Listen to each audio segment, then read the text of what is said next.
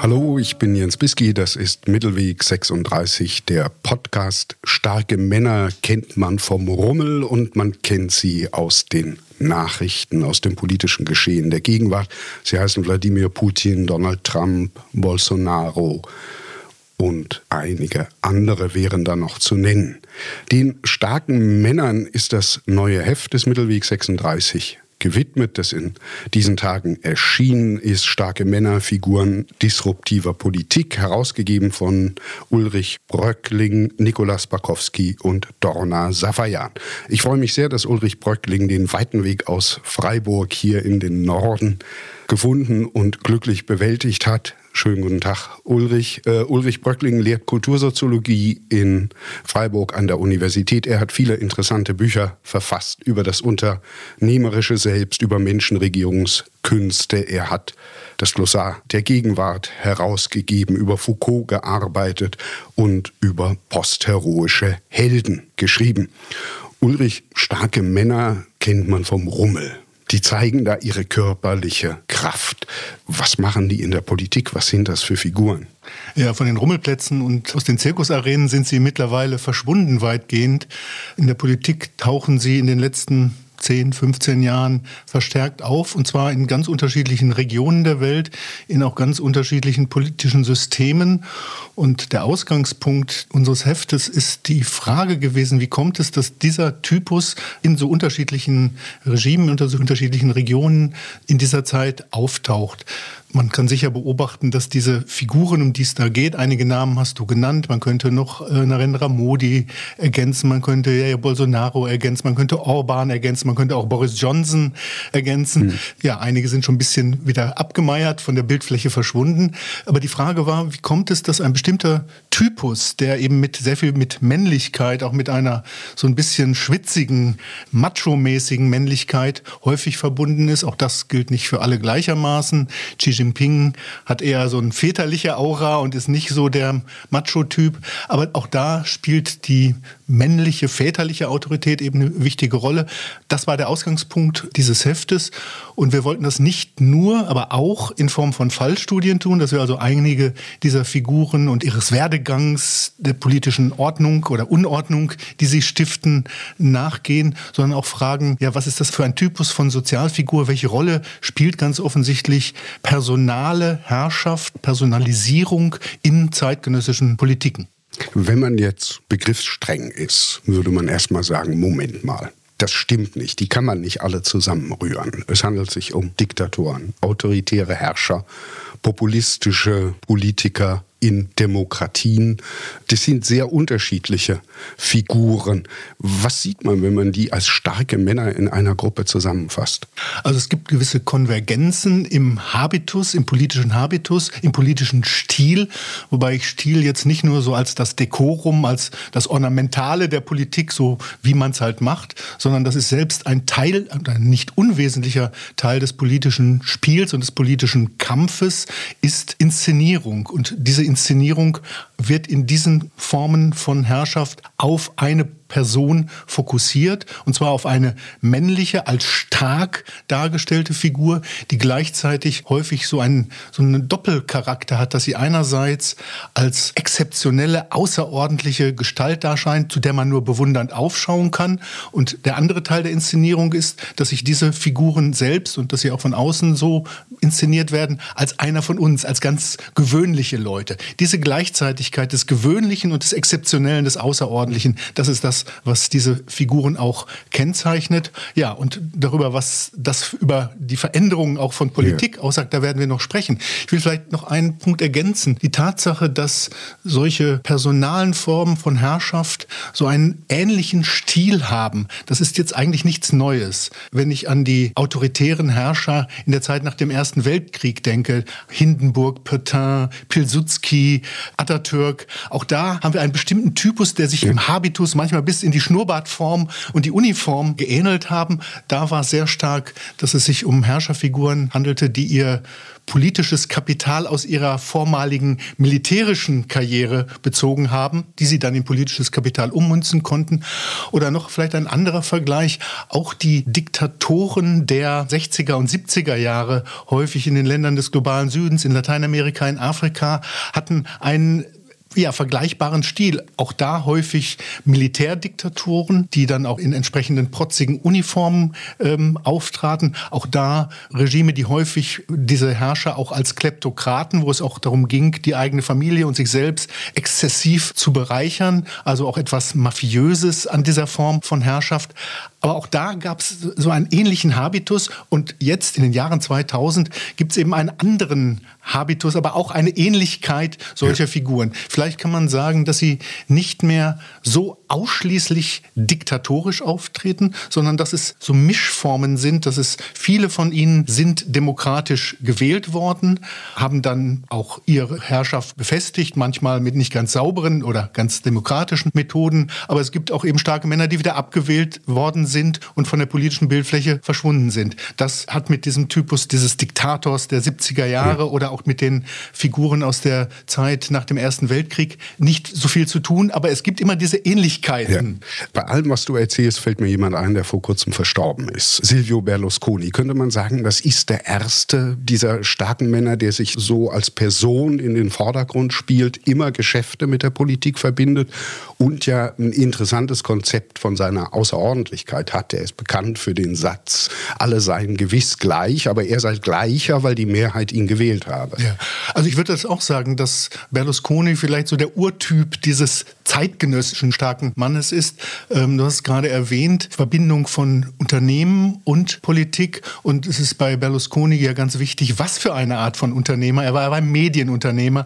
Der Aufstieg Berlusconis fällt zusammen mit dem Aufstieg des Privatfernsehens in Italien, wo er als Unternehmer ganz, ganz wesentlich beteiligt war und auch über den Zugriff auf die Privatfernsehsender, die er betrieb oder die sein Unternehmen betrieb, seine eigene politische Karriere ganz wesentlich vorantreiben konnte.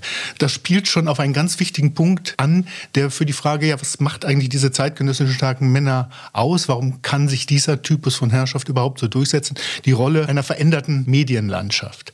Einer Medienlandschaft, die sehr stark diversifiziert ist, segmentiert ist, wo sich ja für jeden etwas findet, aber auch eine Medienlandschaft, die anders als das hier noch in Deutschland vielleicht stärkere öffentlich-rechtliche ganz stark unter ökonomischen oder unter Unternehmenseinflüssen ja. und damit auch dem Zugriff derjenigen ausgesetzt ist, die das dann für ihre politischen Ziele nutzen wollen. Auch Trump ist ja letztlich das gewesen, was man eine Fernsehnase nennt. Also so eine Art von Celebrity-starken ja. Männer, das ist auch etwas Neues, dass ja Leute, die aus dem Fernsehen kommen oder aus den Medien Celebrities sind oder auch Leute, die aus dem Sport kommen, ja einfach als öffentliche Figuren in ganz anderen Feldern präsent waren, medial präsent waren, dann in das Feld des Politischen wechseln und da reüssieren. Bevor wir noch ein bisschen über die Inszenierungsstrategien, über die politischen Strategien der starken Männer reden, was ist denn im Heft zu finden? Ja, wir haben wie gesagt einige Fallstudien drin. Wir haben einen Aufsatz von Fabian Burkhardt zu Putin, der sehr stark nicht nochmal den Weg Putins an die Macht und sein Regime als solches beschreibt, sondern das jetzt in der Situation nach dem Beginn des Kriegs gegen die Ukraine. Die Frage, stärkt dieser Krieg Putin, schwächt er ihn?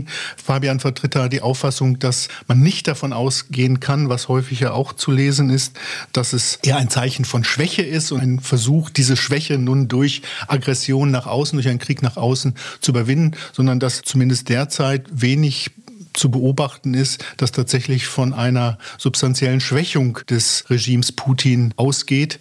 Die Kräfte, die ihn tragen, die Oligarchen, die, das politische System, das Militär sind weitgehend loyal. Da gibt es sicher auch Konkurrenzkämpfe in dieser Camarilla und in den Kräften, die ihn tragen. Das gehört aber zu einer starken Männerherrschaft auch dazu, mhm. dass die Gruppen, die sich darum lagern, natürlich über den Zugang zum Machthaber und um das Privileg, sein Ort zu haben, streiten. Das ist ein erster Beitrag. Ja, die oft geäußerte Hoffnung, demnächst wird Putin irgendwie abgelöst, sei es durch Unruhen im Volk oder durch eine Palastrevolte, die dürfte sich als liberale Illusion erweisen. Das ist zumindest die These von Fabian Burkhardt. Dann gibt es einen Artikel von Nikolaus Parkowski, Sinologin aus Freiburg und Mitherausgeberin unseres Heftes, die über Xi Jinping schreibt. Und Xi Jinping fällt aus diesem Ensemble dieser starken Männer insofern ein bisschen heraus. Ich hatte schon gesagt, dass er nicht so diesen aggressiven Machismo predigt, sondern eher so eine väterliche Imago pflegt. Und Nikolaus Spakowski zeichnet nach, wie Xi Jinping im Laufe seiner Regierungszeit immer mehr Macht auf sich versammeln konnte, beziehungsweise die Partei ihm auch immer mehr Macht zugesprochen hatte. Seit Mao gab es nicht eine derartige Machtkonzentration auf eine Person und auch nicht eine solche ja, symbolische Aufladung dieser Figur mit den Xi Jinping-Ideen, mit entsprechenden Bildern und Videos. Auch da spielen die zeitgenössischen Medien zunehmend eine wichtige Rolle. Und sie zeigt, dass da bei allem staatsmännischen Auftreten Xi Jinpings doch auch ja, ein gewisses populistisches Moment und natürlich auch ein aggressives Moment ja. in der Politik etwa gegen Taiwan oder auch gegen Hongkong eine ganz, ganz wichtige Rolle spielt. Obwohl ihm interessanterweise in sozialen Medien in China vorgeworfen wird, dass er nicht so aggressiv und männlich auftritt wie sein Kollege Wladimir Putin. Den er ja bewundert und oder zumindest bewundert hat. Also diese Konzentration und diese Form des starken Mannes entspricht auch natürlich der weltpolitischen Rolle, die China beansprucht mhm. und die Xi Jinping im Namen oder als der Repräsentant Chinas beansprucht. Donna Safayan, auch Mitherausgeberin, Medienwissenschaftlerin, beschäftigt sich dann mit einem Typus dieses starken Mannes, über den man nicht so oft nachdenkt. Berlusconi hatte etwas davon, Trump hat etwas davon, Boris Johnson hat sehr viel davon, Salvini, das ist das Thema dieses Aufsatzes von Donna Safayan, die komische Seite, das Burleske, das Buffonhafte ja. dieser Figuren, die ja auch darin ihre Volkstümlichkeit, das sind so Popular Heroes, die sich so inszenieren, also Volkstümlichkeit, ich bin einer von euch, auch die Vulgarität ja. gehört ja. dazu. Ich kann mich auch nicht benehmen wie die Leute, die ihn dann feiern also eine gewisse Anbiederung, ein sich gleichmachen und gleichzeitig aber immer wieder auch dieser Gegenpol dazu, Berlusconi, ein ultrareicher Unternehmer, Trump, der auch ein Baulöwe und äh, Immobilientycoon ist und gleichzeitig dann aber ja sich als fast schon, na nicht bäuerlich, aber einfach als vulgäre, ja. einfache Menschen darstellen. Da sagt ja die Inszenierung immer, ich habe ungeheuren Erfolg, aber die Benimmregeln, mhm. die Regeln der Eliten, die befolge ich nicht. Ja. An die halte ich mich nicht. Das muss ich nicht, weil ich erfolgreich bin und weil ich wie ihr bin und eure Interessen vertrete. Du hast am Anfang zitiert, das Heft heißt Figuren disruptiver Politik. Da liegt auch ein disruptives Moment, ein transgressives Moment. Ich breche die Regeln.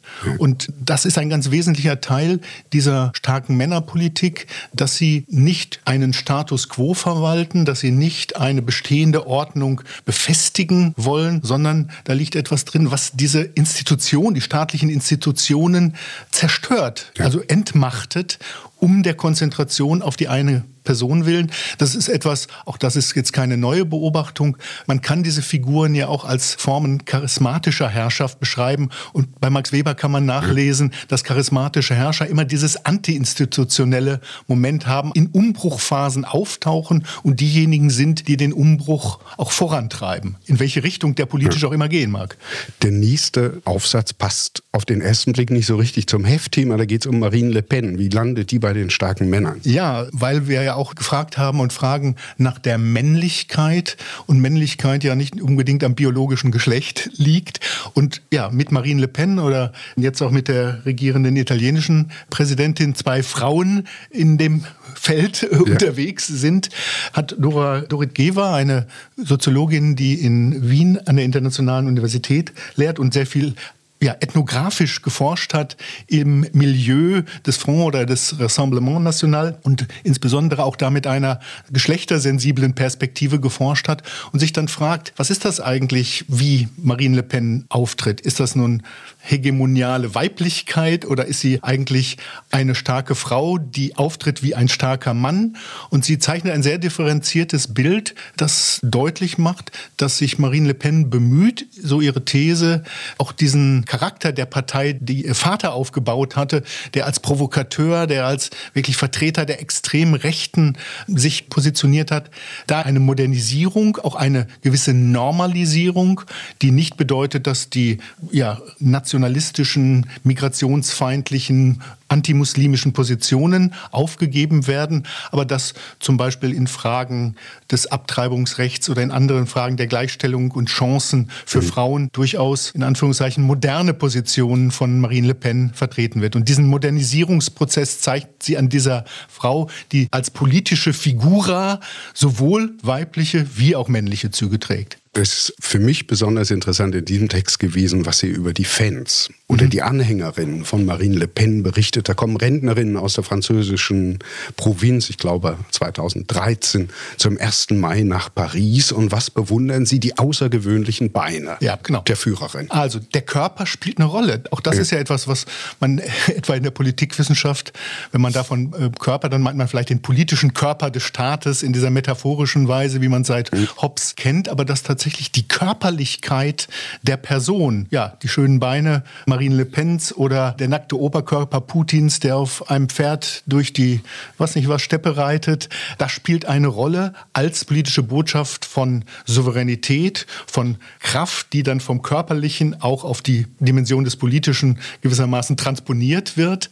All das zeigt sich dann auch gerade in diesem Beitrag über Marine Le Pen. Vielleicht in diesem Zusammenhang, du hast jetzt die Anhänger, das Publikum genannt. In meinem Beitrag versuche ich eher so ein theoretischer, ein soziologischer Zugriff auf diese starken Männerfiguren, der jetzt nicht nur über diese einzelnen Figuren spricht, sondern das in einer Art, ja, man könnte das mit Norbert Elias eine Figurationsanalyse ja. nennen. Also sagen, die starken Männer sind nie allein, die haben immer einen kleinen Kreis von getreuen Vasallen um sie, auf die sie sich stützen, mhm. auf die sie sich verlassen können, die sie auch verstoßen oder abservieren oder im Extremfall gar töten lassen, wenn sie die Loyalität vermissen. Und dann gibt es dieses breite Publikum, gerade bei ja. den populistischen Vertretern dieser starken Männer, ja, wo man einen Deal hat, also dass Regime des starken Mannes sichert den Massen, dem Publikum auf der einen Seite Identifikation mit Stärke, mit ja, den Affekten von nationaler Größe, die dann in dieser Person sich verdichtet. Und auf der anderen Seite gehört zu den Versprechen natürlich auch, dass ökonomische Stabilität, ein gewisser Wohlstand herrscht. Und dafür ist dann der Preis, dass man diese Autoritätsposition anerkennt, dass man die Schwächung demokratischer Institutionen, die Abschaffung bestimmter demokratischer politischer Rechte, repressive Politiken mhm. mitträgt. Im Extrem sogar ein Krieg wie jetzt in ja. Russland mitträgt.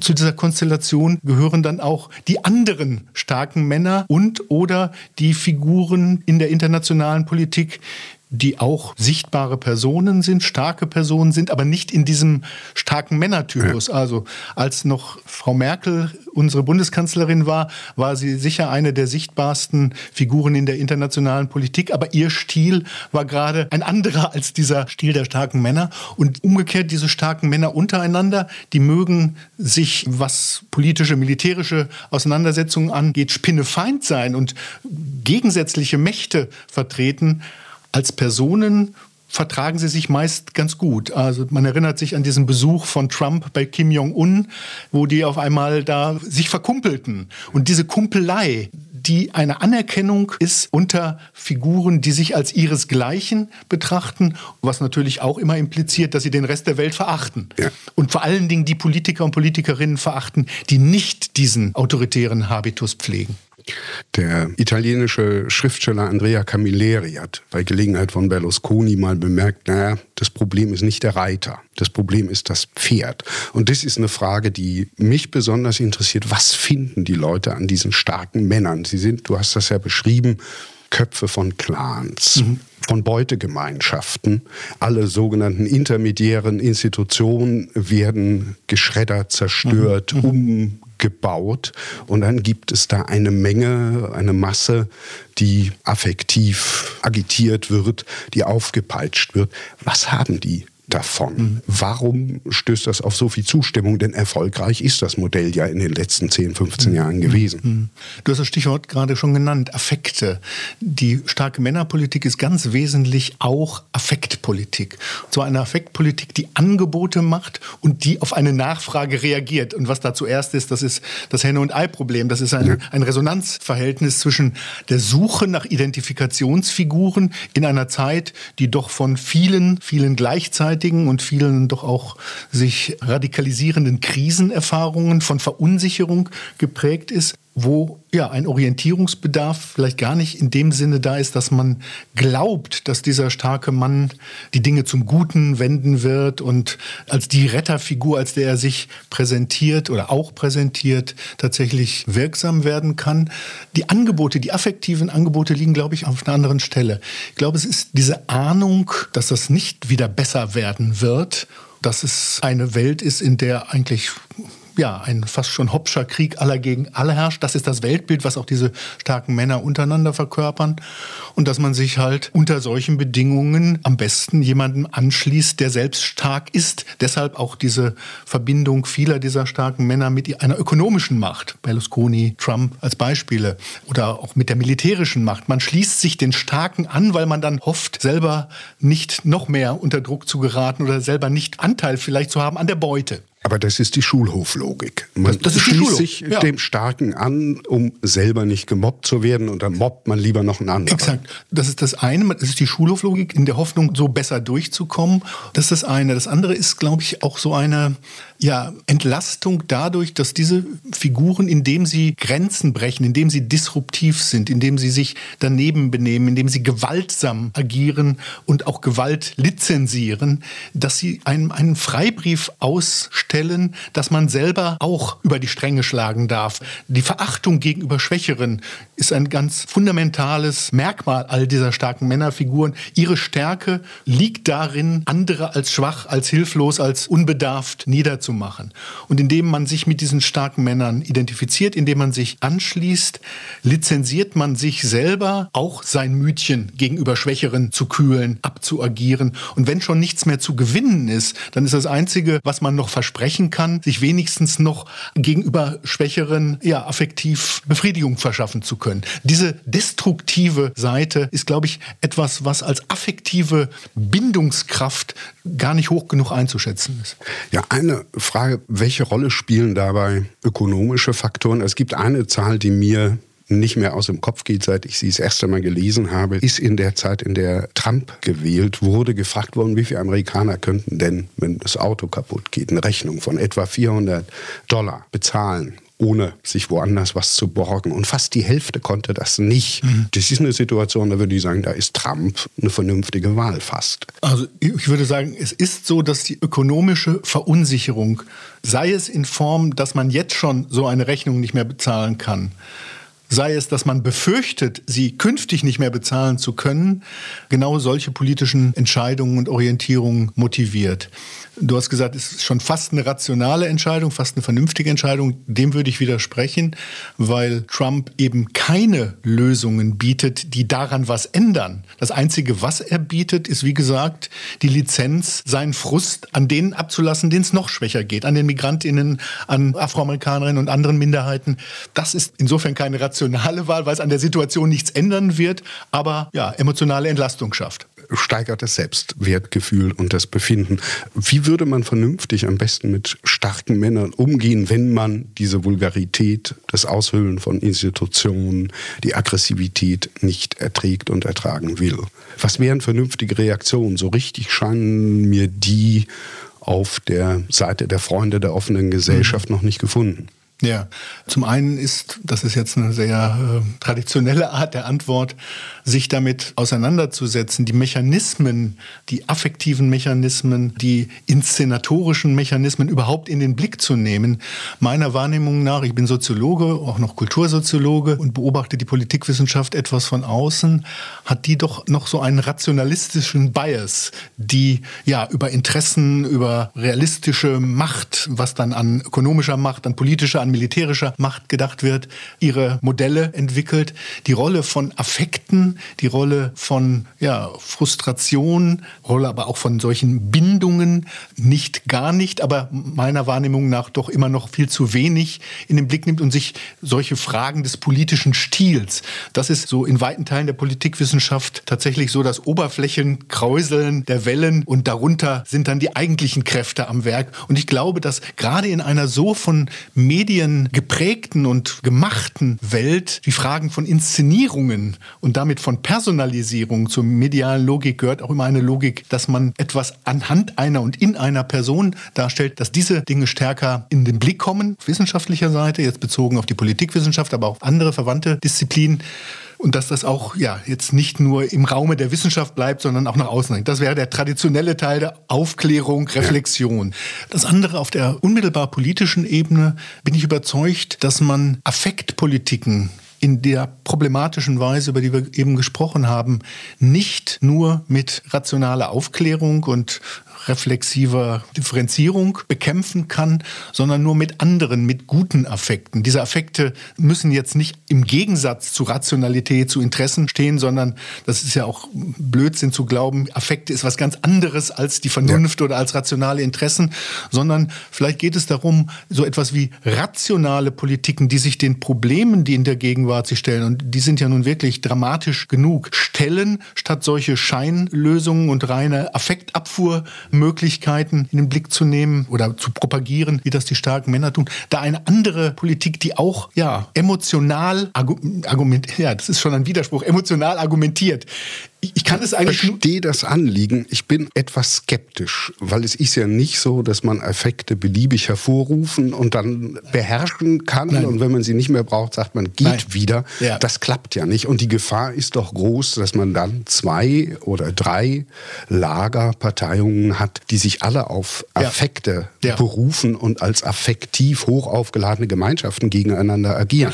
Also ich bin da auch nicht sehr optimistisch, weil auch das zeigen ja alle an Analysen von Social Media oder überhaupt neuen Medienlandschaften, dass negative Affekte, Ressentiments, Neid, Hassaffekte eine sehr viel stärkere Bindungskraft und Aufmerksamkeitsökonomie erzeugen können, als Konzepte wie Hoffnung, Solidarität, Sorge das tun können. Insofern, ich stimme dir zu, dass das problematisch oder nicht problematisch ist, dass es nicht unbedingt jetzt eine, so eine Herrschaftstechnik ja, oder ja. Regierungstechnik ist, wo man sagen, jetzt schalten wir um, wir machen jetzt auch mehr emotional.